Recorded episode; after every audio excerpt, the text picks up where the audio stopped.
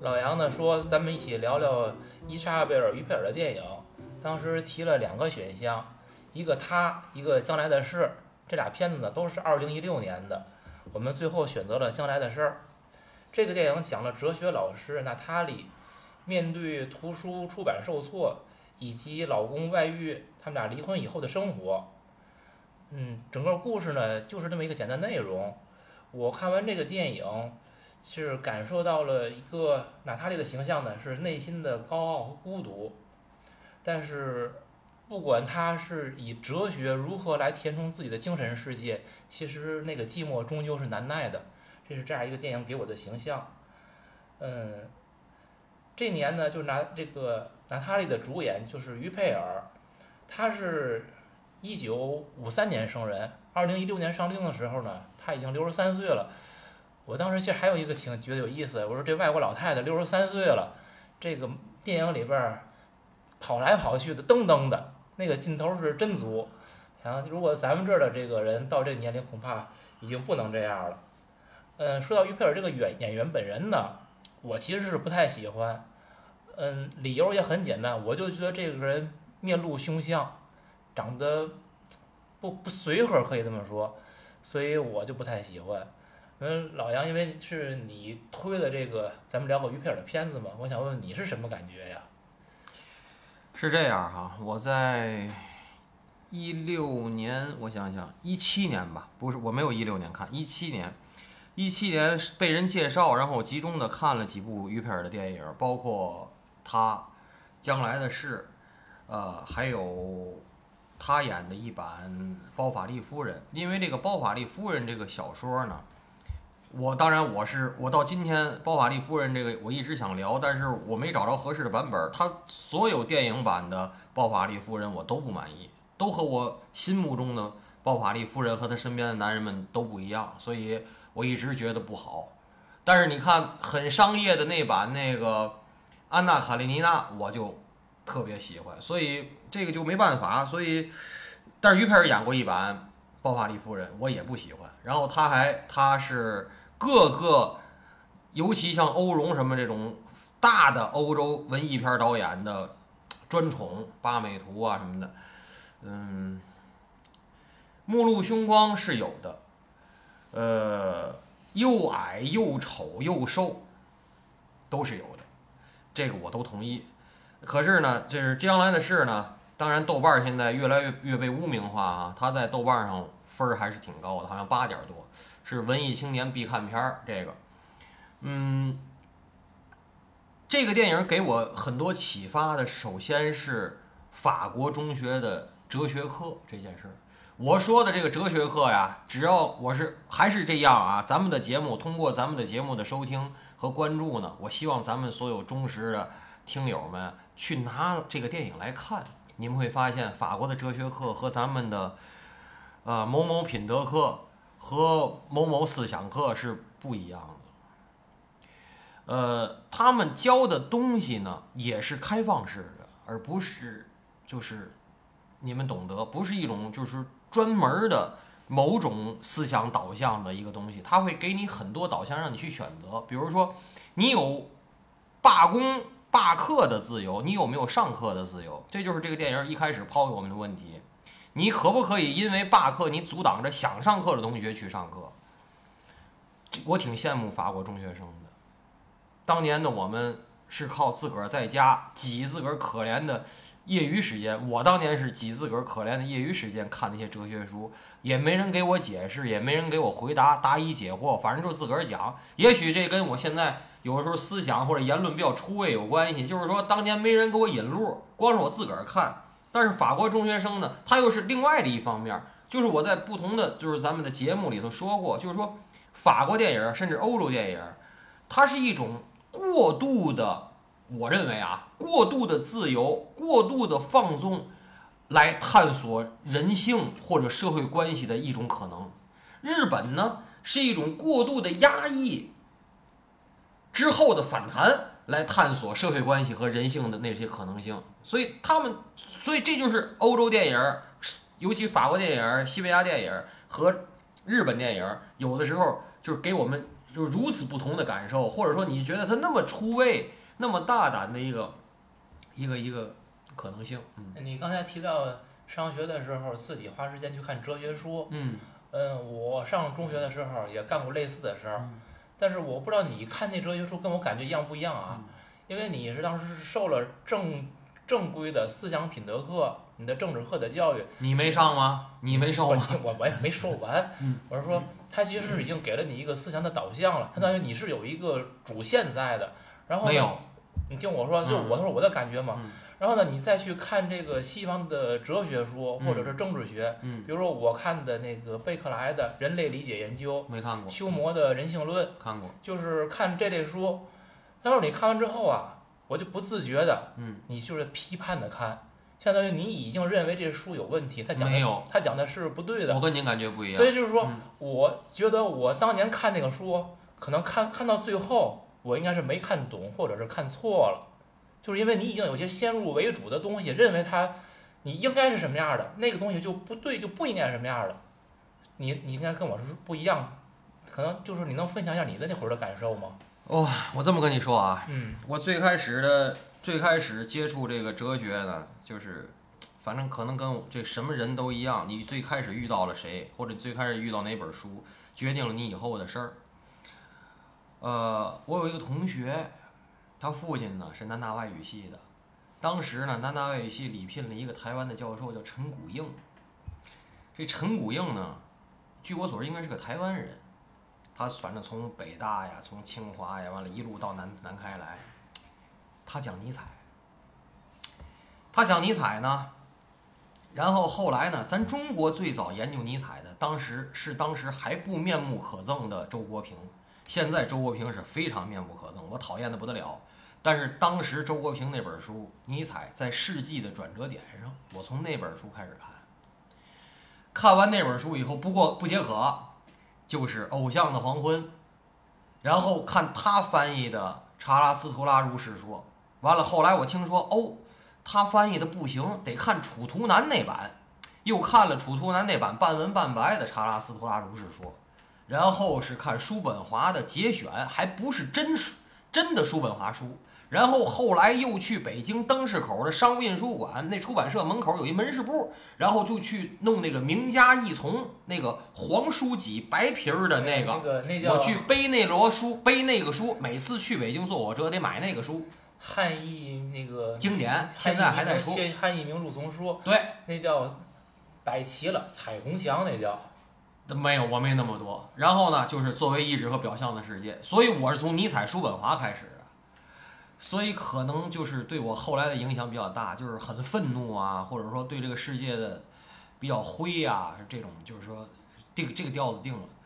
因为我上某某品德、某某思想课，我从来没信过，所以您说这个主线和批判，我是从来没有过的，你知道吧？所以我我看那个羡慕你的，所以我看这些什么尼采、叔本华，我就像就就像吸水一样一直在吸，我也没连土和批判都没有。可是我活到现在，我是觉得他们每个大家，包括后来学心理学，每个大家为了自个儿扬名立万儿哈，他都有自个儿的局限性对，就是谁都不能包打天下，这是肯定的。但是经常挂墙上那个大胡子那两位，那两位。我觉得自古文章一大抄吧，他自己独立性的东西其实不多，他是各处拼凑来的，我还是那么认为。马克思主义的来源没有就是这这某某就不就主义啊，不说了吧。某某某某某主义，不是他马克思主义这个，我觉得没有任何问题他就是继承了很多这个黑格尔的东西等等的，还有一些其他的来源。嗯然后我当会儿那会儿是看《共产党宣言》，那是仰着头看的。完事儿，像我看那些个西方哲学著作，嗯，我咱主要聊，不戴戴眼镜儿就不自不自觉了。嗯电影呢，回来就是说，嗯，这个片子片名叫《将来的事儿》。嗯，对于这个将来的事儿，我感觉他好像是在讲未来的一种不确定性。我不知道，你说安娜你怎么你怎么看这个电影？它的这题目嘛，它这么这么叫，它是是怎么来翻译过来？但我不知道它法语原意是不是这样。我看有评论说那法语原意可能有一点歧义。嗯嗯，那这我就不这个就不清楚了，嗯就就我也没法评论。安娜喜欢这电影吗？你觉得？我倒一般吧，嗯一般吧，因为他毕竟他一开始上来就出来一个下多不良，我这这这干嘛的这都是上网一搜，厉害了。然后我就觉得这就是法国人掉书袋就开始了，嗯就是我我一直也说，就法国人掉书袋你掉不过他的，因为你去法国街道上走一走，没准儿那条路就是有个什么名人，那条路就有什他在那儿生活过，在那儿住着，全世界的哲学家、艺术家、文学家基本都在法国出过名，呃，都在那段那那个地儿生活过。你调他调不过他的，完后他一说这些东西，尤其一哲学的东西一出来，我就完全就懵了。我不像二位，以前还看过哲学书，我几乎就我看不就看不了，看不懂，因为我一看这个东西，我这逻辑性的东西我就出来了。我说这这个东西这句话是什么意思？怎么个怎么个事儿？我得我得变出来，你知道吗？变不出来我不看不下去的。我不知道二位是不是安娜说的这个？太对了，这刚才我都觉得有点说不下去，但是一说我又想起两个点，我跟你说，就是首先哈，我一直强调就是我到今天我是北美去的多，东南亚去的多，到今天欧洲一步欧欧罗巴大陆没踏足过，呃，有几个原因，第一呢时间不凑巧，第二呢这两年呢，呃呃就是又是新冠又是什么的事情比较多，还有一个主要的问题是安娜说的这个，我。已经从一个以前出行要计划到每天从 A 点到 B 点，坐什么车，怎么到那儿，要玩什么，到后来只设定大方向，只设定去和回的时间，然后就这个，再到后来是我只要是在国内玩，我只买去程票，回程票我都不买，因为我经常发现自个儿定十四天，我玩到第十天已经烦了，我得回来，但是我没有过延长啊。就是说我定了两周，我玩玩一个月没有，我只有说我定了两周，最后玩到第十天我烦了，我最后一看第十四天的那个票贵，第十天的票也贵，买个第十二天的票，你知道吗？是可能这样，但是欧洲有个嘛问题呢？我玩欧洲，我给自个儿想了，我不能接受老宁先去了法国，我呢比他还去了法国，老宁在我之后去的法国，同样去的，比如说巴黎，然后老宁跟我说，哎，杨儿，那成都道你去过吗？我说去过，哎，那歌德他们家你看了吗？我说那儿哪有歌德他们家？哎，我告诉你，多少多少号是歌德他们家，但是门口没有牌子，我不能接受，你知道吗？所以我得做那种特别特别详细那种攻略，那种案头，我才能按图索骥的去。我这工作到今天我没敢做，你知道吗？就是安娜说那太多了，你知道，一个公墓里头，这边伏尔泰，那边孟德斯鸠，在那边界底儿是肖邦，我受不了，你知道吗？关键这些人咱都知道，咱还都认得，或者说咱都听过他的东西，看过他的东西，那我我实在我不能接受，你知道吗？但这里边我有点问题啊，嗯，呃，法国确实出了很多文化以及各个学科的名人。您等会儿，我再给您啊补充一个，还有一个各个呃去过的人回来还跟我说，说法国特脏，还有这个吉普赛小偷、加警察、黑人，嗯对，我已经我我虽然比较富于斗争经验和坏人的斗争经验，但是我也不喜欢和人斗争，你能明白吗？就是我不怕和人斗争，但是我仍然很不喜欢和人斗争。我有这能力，但是还是尽量避免。对，我不喜欢和人斗争。比如说，这包里放钱头，俩手得插口袋儿，手机不能露出来，什么最好别照相。这好吧，到那儿你得有好多 tips 告诉你啊，得嘱咐你。还有假警察要你证件儿，偷你护照，抢你东西，哎呦，烦死了，真的。嗯，我刚才要说啊，法国出了这么多的名人，但是到今天，比如这样一个电影，嗯，我简单的把电影里边就是他出现的那些个名人，我列了一个啊。嗯其实你看它里边没有出现就真正的最有名儿的，他提到比如卢梭，嗯，这里边出现过这个叔本华呀、柏拉图都带过，还有这个帕斯卡这这种人，他们他们带带出来过。但是你看他还提到了好多，虽然在现在世界上也很有名儿，更多的是现当代的，但大多数人都没听说过的。你比如说，他提一个恩琴斯贝格，这是德国诗人。呃，刚才安娜说那个夏多布里昂其实已经相对算有名的了，他是法国的一个浪漫主义作家。呃，其他的像比如京特安德斯，德国哲学家，这是汉娜阿伦特的前夫，就是那影片里边提到一本一个绿皮儿的一个过时的人，作者就是这个人。然后雷蒙阿隆，这是法国思想家。斯拉沃热齐泽克，斯洛文尼亚的哲学家。伊曼努尔·列维纳斯，泽克、希泽克、汉娜·阿伦特这俩现在是很红啊。是嗯法国哲学家，还有布贝尔，这是一个呃出生在奥地利的犹太哲学家，还有什么西奥多·阿多诺，一个德国哲学家。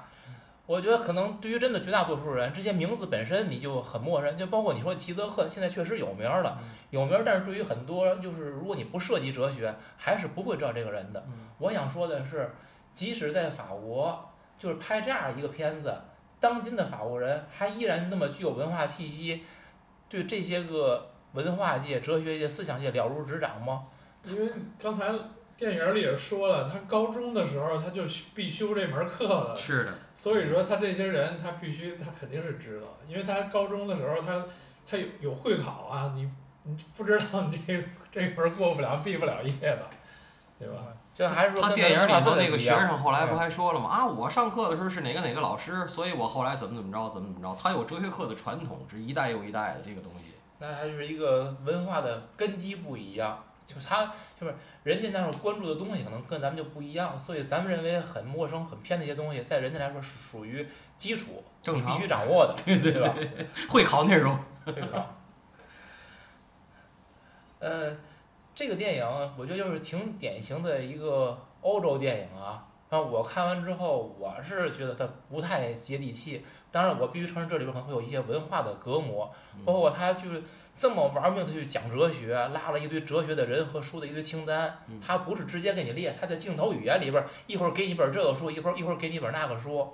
啊，我看起来就觉得很往上这个端着摆着那种感觉。您既然这么说，嗯咱们刚才预热的时候，我就是想，我我看到这个电影，我这次为了咱们看，就是我我提出来这个，我又重新捋了一遍这个电影的时候，我这次看这个电影和我当初遇到这个电影的时候感觉差很多。不是我说的不是下降很多，而是说我这次从电影里看到的全是他鸡毛蒜皮的事情，回到生活本源的事情。比如这猫只要一敢放，它就敢逮耗子。就是虽然你甭管家养了多少年，然后夜深人静，然后这个就是在床上把枕这个炕单子都哭湿了。我看到都是这些，我看到的不是他掉书袋，你知道吗？对，所以说嘛，刚才咱俩那个就是嗯咱们聊天的时候已经说这个问题，这可能是讲哲学对于生活影响的问题，嗯但是咱们可能看到最后，已经是要还是要回到生活的本源。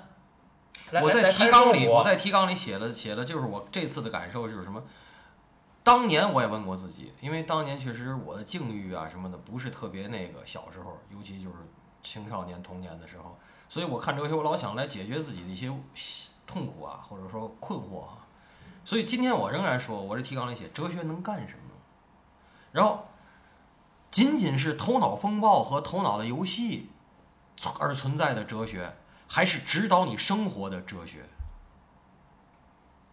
什么也干不了，没有意义。可是我跟你说啊，当年我看，比如说，我记得最清楚的，黑格尔的美学，黑格尔开篇就说，掩盖就是强调，这个影响我一生。就是说什么，我这个酮体啊，咱不能说动体啊，酮体啊，就是光着一定没有盖着点儿更吸引我。掩盖就是强调，这是就是哎，你越想越有道理，这是一种就是头脑的那种头脑游戏、头脑风暴。但是这东西它也能套解现实，它能帮你赚钱吗？它你帮它能帮你过得好吗？不一定，没准还会给你增加烦恼。可是这个就是有人问过我，比如说看点什么书啊，或者学点什么，我通常都会建议他们去学点哲学。呃，两个问题，还有还是两个问题。我刚才正好安娜启就给我启发了。我啊，小时候看这个，我们家呀、我妈妈是学这个学艺术的，确实，我妈除了看小说这方面的书，她没怎么奢求过。但是我爸看书太杂了，什么都看，他就看见我看这个书了。而且我爸那种教育理念呢，就是他不是就是随着听这节目越来越多，可能越来越了解这老头儿。这老头儿已经不在了。他没有觉得就是说会影响我学习，但是我爸，而且我爸当年当学生学习也不咋地，虽然上那几个学校都不错，但是学习也不咋地，就问我说：“儿，你看这干嘛？”我说：“这哲学厉害，这都浓缩的，这个这这多厉害。”我爸说：“你看点小说不好吗？看点好的小说不好吗？我说那没劲，那都兑兑水了。我爸说这是不兑水，这不兑水你明年你再想它，你还想不起来多少，你记不住。可是这东西它能兑水，告诉你的东西，哎，告你一个是一个。我以前不懂，哎，我现在觉得他说的对。而且我进入四十岁以后，尤其他没有了以后，我越来越觉得他说的对。前些日有个什么节目就说说，这儿子和父亲的关系，就是小的时候是对立，成人以后觉得他是个傻逼，然后等他特别老了，你觉得他可怜，等他一死，你觉得他像神仙一样的存在。我小时候没觉得我爸是傻逼，但是也没跟他太对立，因为就是我跟我妈的时间特长，我没我从来没跟我爸对立，我跟我妈经常是一种相爱相杀、很对立的关系。但是后来我觉得，就是我爸对人生他的看法，因为他比较软弱，他对人生的看法跟我有很多很大的分歧。但是他对书的品味，尤其对阅读的品味，是我觉得我这辈子达不到。首先，我阅读的量就没有他大。你别我，自个儿还老看书，尤其我最近我看书的速度已经刹车了。我我对阅读失去兴趣了。我这是一个，就是说哲学能干嘛？哲学就是说这个哲学这些东西，你最后你的吸收率有多少？刚才我说的第一个点，第二个点你知道吗？还是我说的时间，看哲学书得早看，晚看没有用。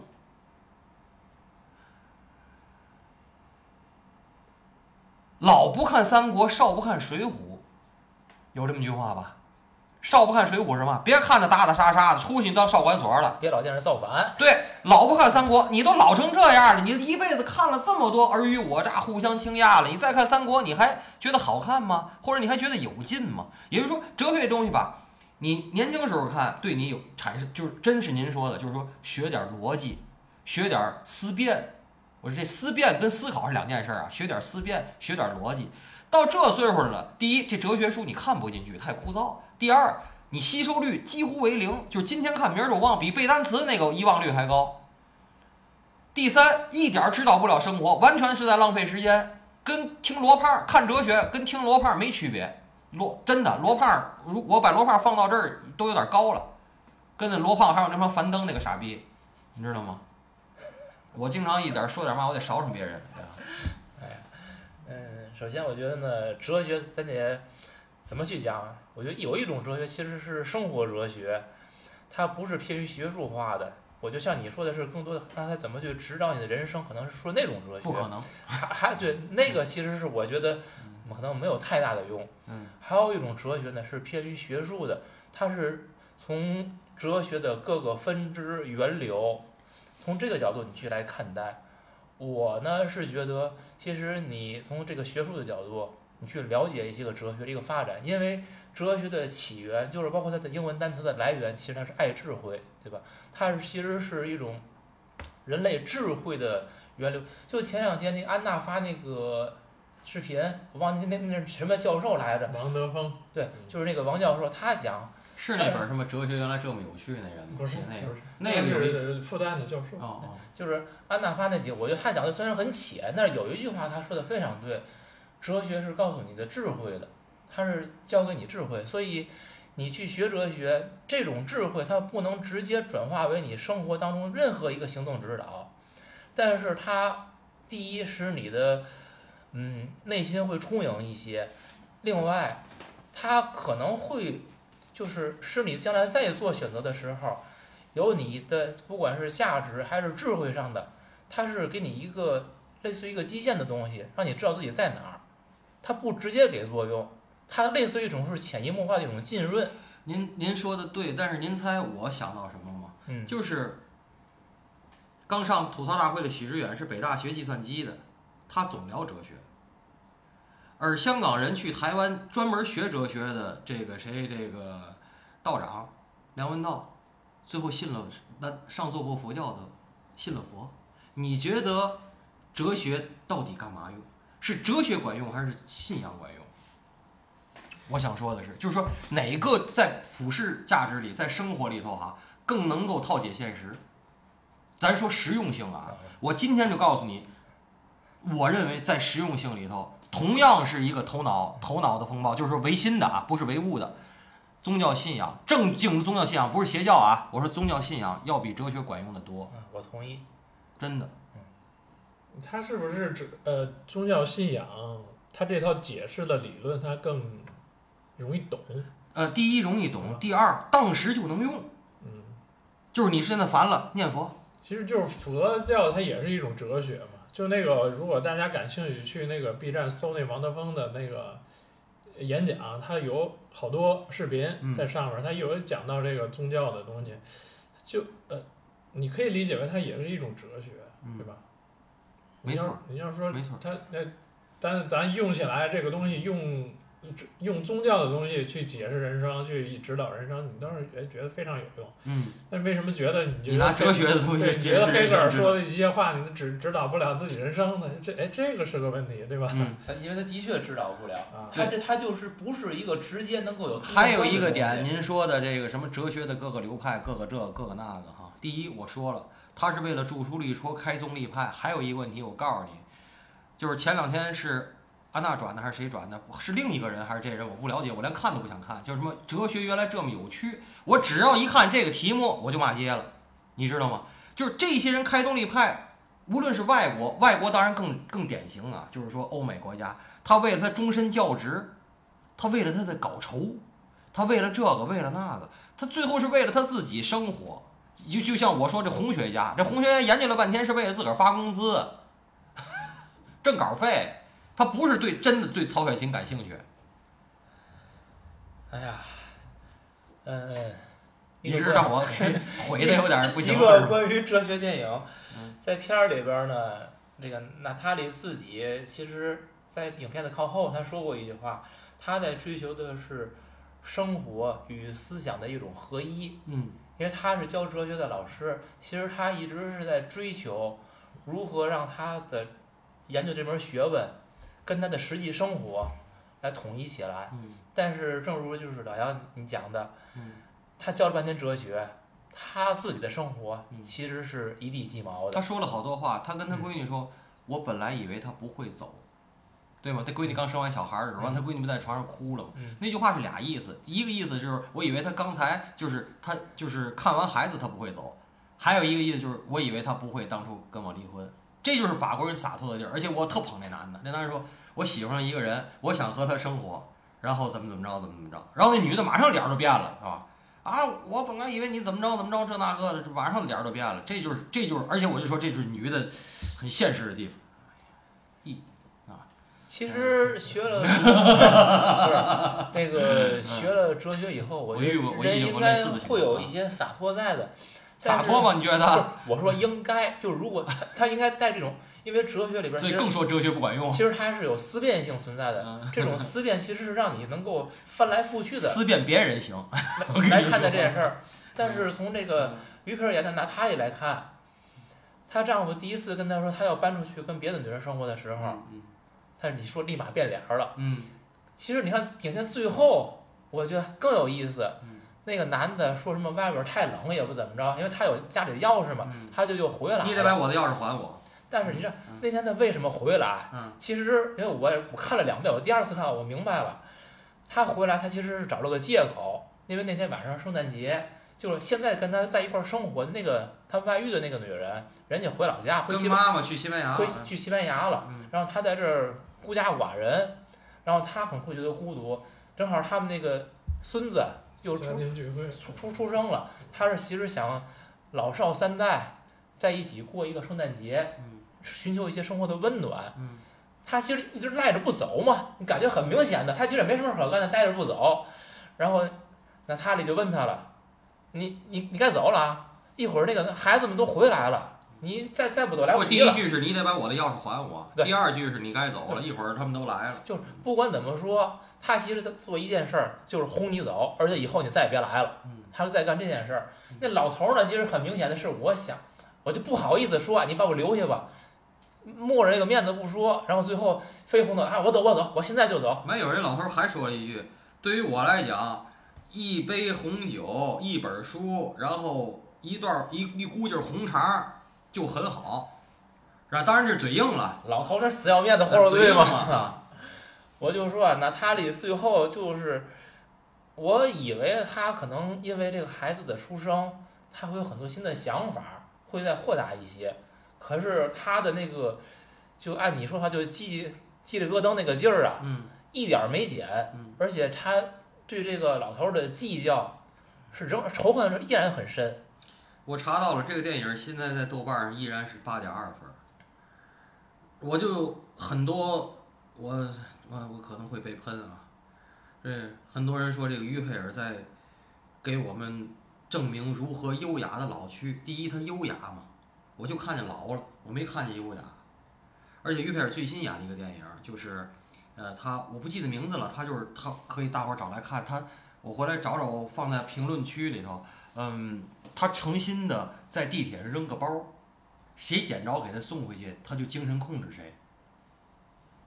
是一个惊悚片儿，于佩尔最新演的，比比较商业，我看完了啊，不太好，我不太好，反正就是他最新演的，他就演这种，他演那种邪典的，我觉得特好，知道吗？因为他丑，他瘦，你知道吗？然后这个如何优雅老去，这豆瓣网友评的，我不同意。还有一个问题就是，我想说的是，嗯，这两口子都是资深的哲学老师，然后怎么说，著作等身咱不知道，反正那个书出的也挺费劲的，对吧？嗯。但是汗牛充栋那个落地书架儿可以，嗯，没问题，很很牛，还都是好书，都是哲学。啊，那必须的。那我就刚才咱说的什么，一会儿你走吧，你这个吧，马上变脸儿，我就问我我提纲里说的是精神世界充盈，这是同意吧？嗯哎，就能离婚不呲牙吗？我的书呢？那跟我认为那大杂院那个两口子说离婚，我要把电视锯开，那时候我要电视不行，我要把电视锯开，这桌子我要锯开，有区别吗？只是说他们没有精神世界，他只能锯电视、锯桌子，你就要分书，这个拿拿本他的书，这就呲牙就不乐意。哎呦，这个我我觉得，所以我是真的，我是觉得在离婚这件事上，哲学家和他妈的杂不地没区别。这其实也是我觉得这个电影他在讲的一个事儿，你在研究的或者你思想世界里边一个东西，跟你的现实生活，它会差异很大。就包括拿他的自己口口声声说，我寻求我的思想和我的现实的合一。他是在那个农舍里边跟他那个学生法比安，他们两个是有一天是吃早餐的时候，他说的这个话，法比安明显的对他表示质疑。法比安其实是纳塔里带出来的一个学生，一个得意弟子，很满意的，而且是帮助他去写他那个书的导读。我觉得那个法比安其实是某种程度上做到了娜塔莉想做而对，没人家做到的事儿。人家到农村去，然后过一种集体生活。对，嗯，娜塔莉问法比安说：“你就不回巴黎了吗？”那法比安说：“我觉得我在这儿挺好的，我去兼点儿课，然后我从网上写一些个东西啊什么的，这个收入目前还能支撑我们几个人办这个杂志，干我现在想干的事儿。我们住在乡下，感觉也挺舒服的。我觉得人家是做到知行合一了。当这个可是当我其实我觉得法比安已经看到了这个娜塔莉的问题，而且实际通过比较含蓄的给他指出来，你你的是言行不一的。娜塔莉呢还在强调自己，我希望寻求这种统一，可是自己从来都没统一过。从她跟她老公的离婚，嗯，到她自己，她要这个按她的想法去写她的哲学书，可是她的书被出版社拒绝，她那个不乐意的劲儿，我觉得她从来都没统一过。嗯，我提个观感，您看您二位同意不同意啊？我看这电影第一遍的时候，我就那么觉得。我觉得在他离婚前后，他对这个男学生是有想法，然后直到他发现男学生在那儿过了一个自成体系的集体生活以后，他又缩回去了。这是一种情感的试探，或者说一种呃涟漪吧，或者情感的涟漪吧，我觉得是有的。或者说我会感觉，您同意吗？嗯，我跟你的看法不太一样，我有嗯我有我认为你这个倾向是存在，嗯，我认为什么其实是法比安拒绝了他，为啥？我觉得他是他缩回去了。他他他缩，其实也是因为法比安给他这个态度，我认为啊，为什么？嗯就是法比安人家在那个环境里边儿，按说他们两个这种师生关系一直有情谊在，很有可能会继续发展。我可告诉你，在法国，在日本，嗯师生恋虽然也是丑闻，嗯但是是普遍存在，而且是各大什么影、电影、电视剧、什么小说、歌剧里都有的。师生恋这件事，无论男老师、女学生、女老师、男学生，那嗯或者什么多大年龄差，在法国的都不叫事儿，对啊是总统不就是吗？那必须的。是那那里边还露着萨科齐了吗一脸儿。那在法国那必须都不叫事儿，这是那个，呃，法比安一直沉浸于他自己所研究的那个学问，包括他们去编辑杂志、写文章。嗯你看他对这个娜塔莉没有一点儿的撩，相反你说的那个娜塔莉对这个法比安的试探，嗯，我是能感觉到的你，也感觉到感觉到了，嗯是因为人家对他没有反馈，嗯所以他才缩回去了。嗯所以我更会觉得法比安这个人，他是做到了知行合一。嗯从这点也是嗯。另外还有一个电影里边有一个镜头是娜塔莉有一次在电影院里看电影，而且那孩子挺正的。对后来他又遇到问题，完了还问他去接他去，完了说你要住几天什么的。那那女说我只只住一天，哦，就住一天嘛，这那个。完了还接受他的猫嘛。嗯，对。啊。然后这这个电影里边有一段是娜塔莉到电影院看那电影，嗯看那个电影是阿巴斯的那个原样复制。那个电影里边其实交代的镜头就是就是剧中剧讲的是里边的男女主人公的一个邂逅。就剧中剧那主人公是朱丽叶特·比比诺什演的。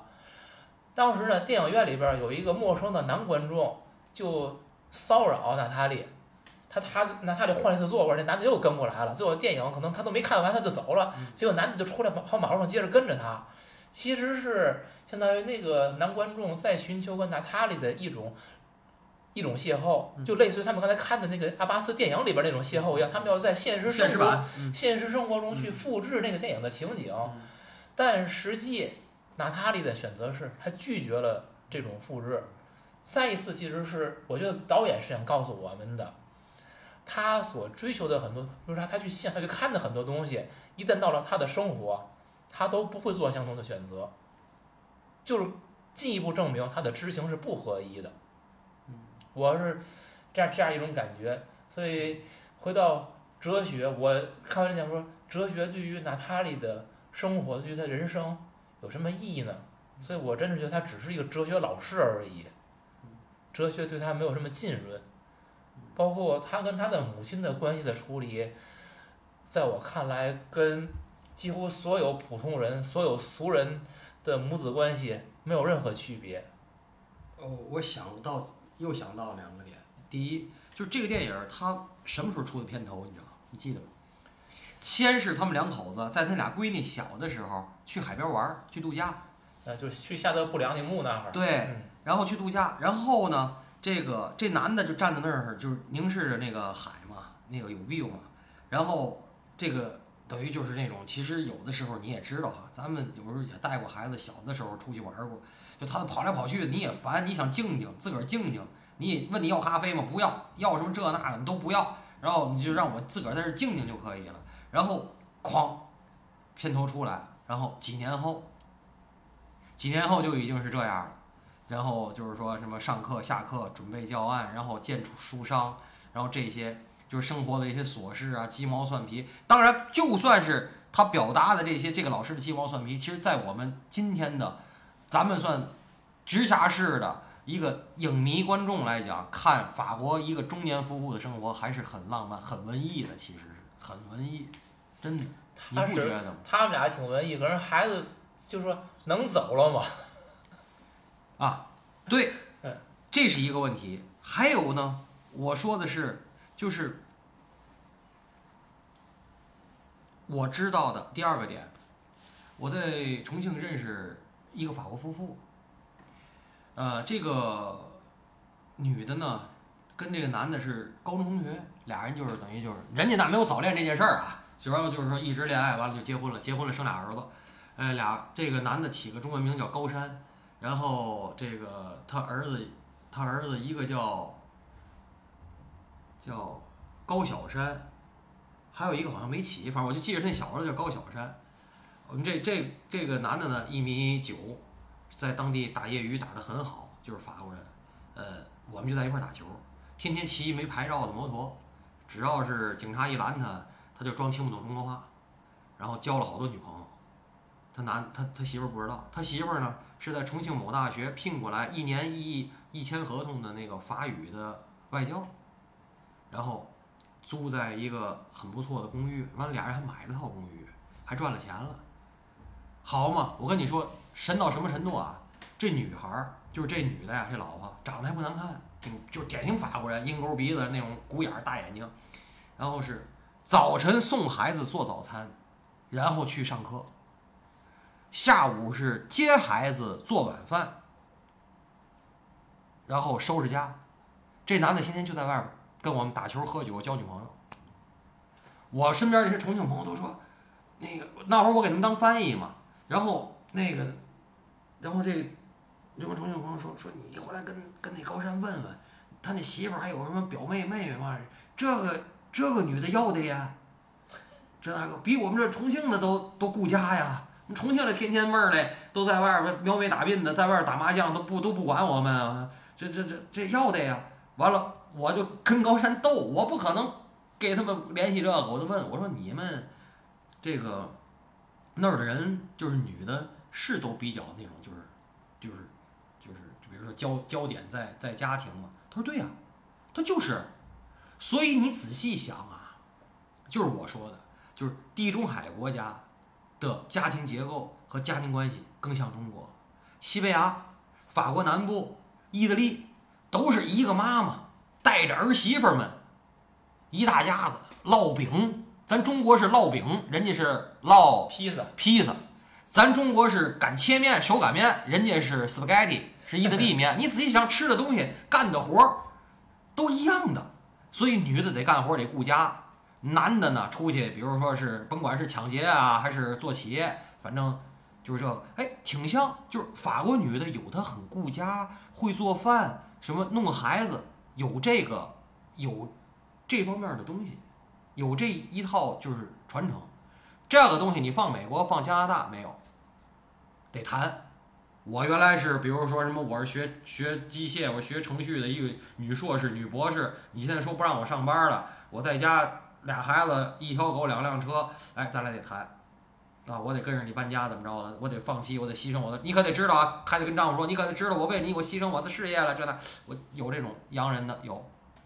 但是，就是欧洲，尤其地中海国家，你仔细去看，他们的女性好多还是跟咱们想象的不一样，是挺顾家的，挺有咱们中国人认为贤妻良母那一套的嗯，那你要这么说，他跟他妈这关系也就可以理解了。啊。对，他妈现在在家待着，自己很孤独寂寞，没事儿打电话叫他回来折腾他。嗯，他虽然很厌烦、很厌恶，但是还是义义不容辞的去不像你做这件事儿。认为的好多那种欧美国家那么冷漠，就是说不管了，不是他夜里还得打电话，完那那男子旁边他还没离婚的丈夫，这肯定是你妈打电话是吧？对，而且关键是是不是他不管多腻歪，他该干的事儿他一件没一件没少干，而且还得尽量干好。嗯，到最后他妈这个去世的时候，嗯。他还是真心挺难过的，我觉得嗯，就是挺符合咱们中国人的这种家庭关系，对啊，就是嗯，相爱相杀，像你说的，我嗯。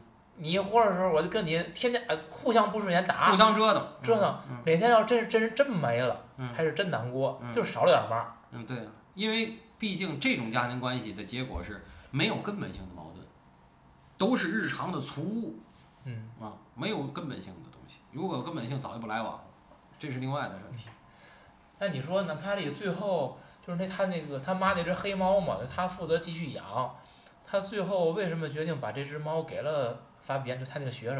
因为刚开始我觉得他不喜欢这个猫的，嗯他也不太会养猫，然后呢，这猫对他来说也挺挺费劲。嗯但是后来好像有了一点感情，嗯，有了感情之后，为什么反而要把这猫又送给了法比安？我没太理解。啊，那你有什么解读吗？这方面？那还是他个人生活的一个解放了，就是没有这牵挂了，对吧？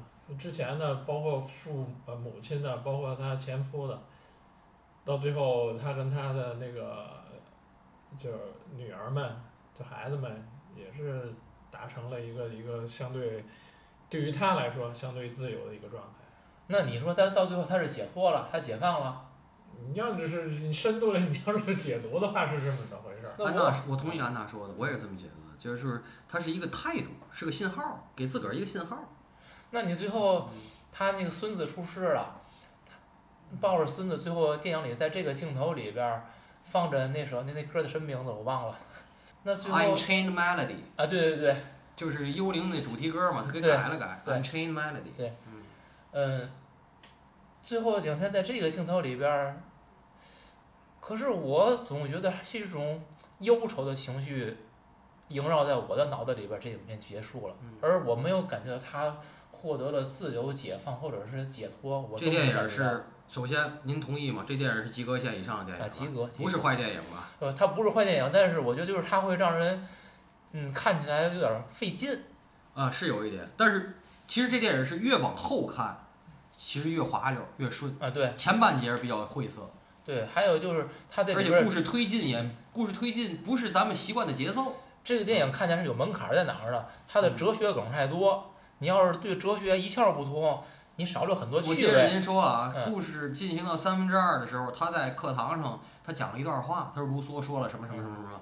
其实卢梭那段话后边一句他没说，在法国这估计是中学必读内容，所以他不用说，咱们给他补充。你知道补充什么吗？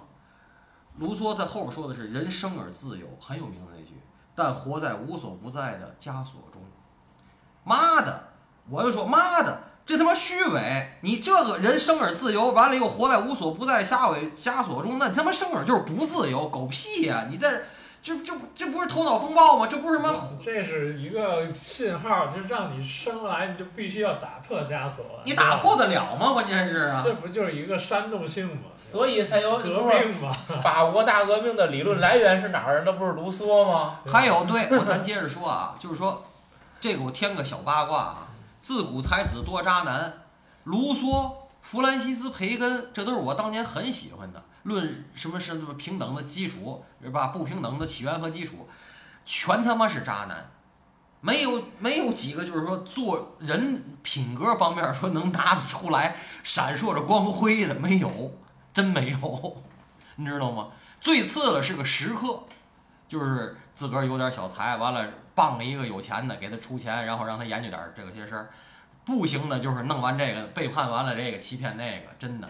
所以这个，嗯，这符合咱们以前说的这个东西。不历尽沧桑，他能写出这东西来吗？不是历尽沧桑是一方面，他们很多这种哲学体系，说句实在话啊，你看这个像休谟呀什么这些人，他们这些有的生活是很安逸的，就是说，他们这些哲学体系，我实话跟你说，我今天回想是空中楼阁，是他们想出来的。哲学体系和小说不一样，它没有浇灌，他不有的时候不需要痛苦的东西经历来浇灌，它是一种像思想搭积木似的一种思想实验，你明白吗？它是思想实验，思考加逻辑，对，思考加逻辑，它是一种思想实验。就是我坐那儿真的就来杯水来颗烟这事儿，我一天就能哐哐哐在屋里就能建两层楼。可是这小说你要说没有个思思想经历，你你你一般来讲不是第一篇得写自传体吗？小说小说家，第二篇开始就是以自个儿的能力，然后开始建构自个儿的体系嘛。你这第二篇你没有足够多的丰富的生活经历，你都凑不出来。您说得通。能明白我说这意思吗虽然卢梭人家不仅是哲学家，人家是思想家，人家还是小说家，人家都都好。不怎么样，不怎么样。那艾米尔什么都不怎么样。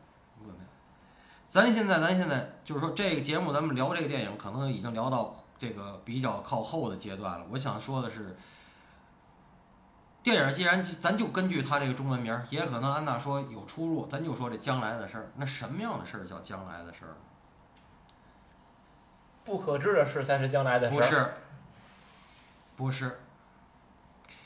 我昨天在看这个《Fargo 冰雪暴》的第四期，第四季，第四季呢，呃，第九季里第九集里边儿，这个有一个爱尔兰人，他开车经过一个正在修的一个这个大公路广告牌儿，那公路广告牌儿啊就修了一半儿，这一半儿叫 “The future is”。他开过去了，倍儿生气，你知道，他心情也不太好。完了没有工人，完了又开回来了。哎，那工人在那儿说：“你们这后边这个 the future is 就是将来是什么？将来是说是什么呀？你后边那不贴呢？”那工人告诉我：“不能贴，我贴上这工作就结束，我就失业了，你知道吗？我就失业了。那意思就是我得慢慢干，我得磨洋工。完了，他又开回去，都办完事儿了，哐又开回来了。完了，看贴上了。”写着什么？The future is now。啊，这个就是未来就是现在，知道吗？完，那工人在底下愁眉苦脸的。他说：“你就这么你就你就这么就那意思敷衍了事儿这件事儿吗？The future is 那工人告诉我不管写这个标语，我只管贴这个标语。你如果有哲学上的事儿，你给议员写信，你知道吗？完了，当然这主角后来又遇见很多事儿哈，我就联系到这个电影，正好咱今天聊这一期节目，什么叫将来的事儿哈？我想讲几个我身边的朋友，什么叫将来的事儿？我一哥们儿，就又是一个我有我的我一个朋友系列啊，我一哥们儿，年轻时候搁高中同学搞对象，搞对象到大学的时候，那个人把他蹬了。认识一个女孩，那女孩是陪他买醉，是陪他这个陪他那个，反正对他特别好。他大学毕业就跟人结了婚，完了呢，他呢在旁又非常风流，这那个人家女孩跟他说的什么？说啊，你要带女孩回家，那个你最好跟我说一声，我换枕头套、床单。那意思就是我当一切没发生。就这么一女孩，最后遇上一男的。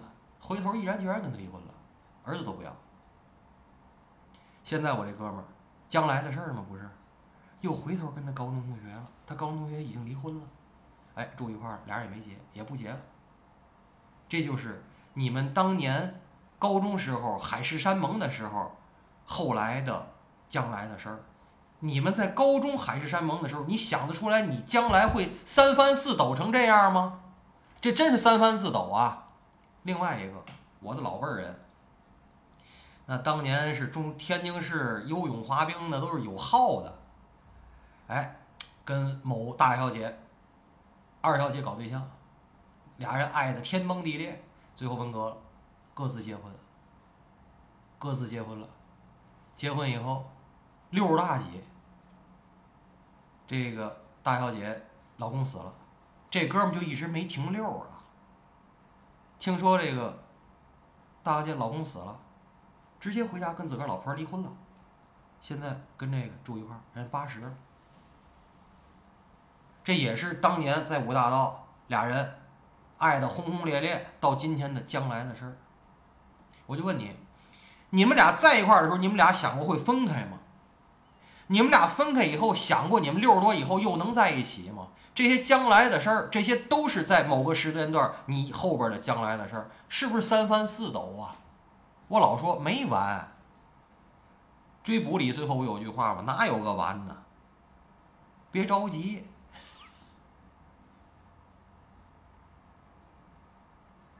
就是就是我说的是，就是说，再哲学的事儿，你最后得落在生活的本身，你天天得呼吸，得吃饭，得见朋友，像咱们。你得见家人，啊！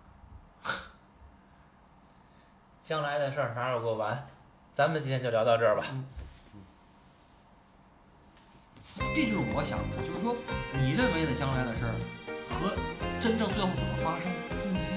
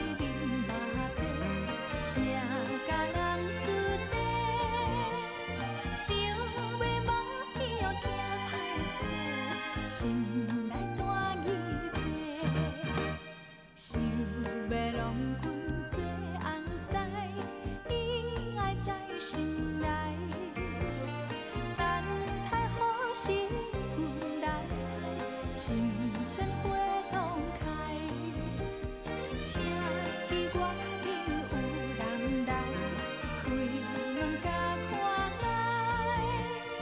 月亮笑我是憨大胆。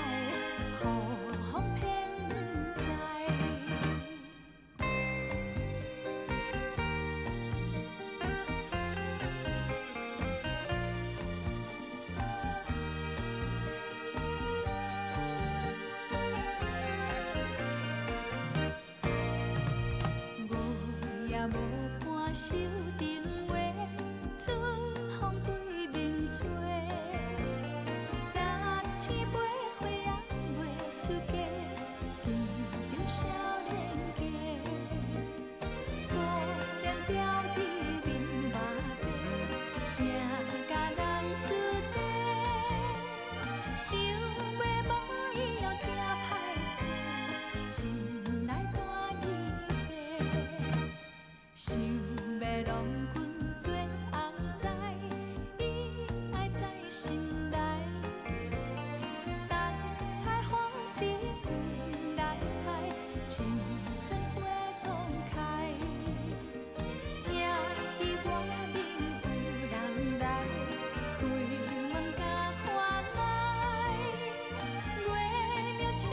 시간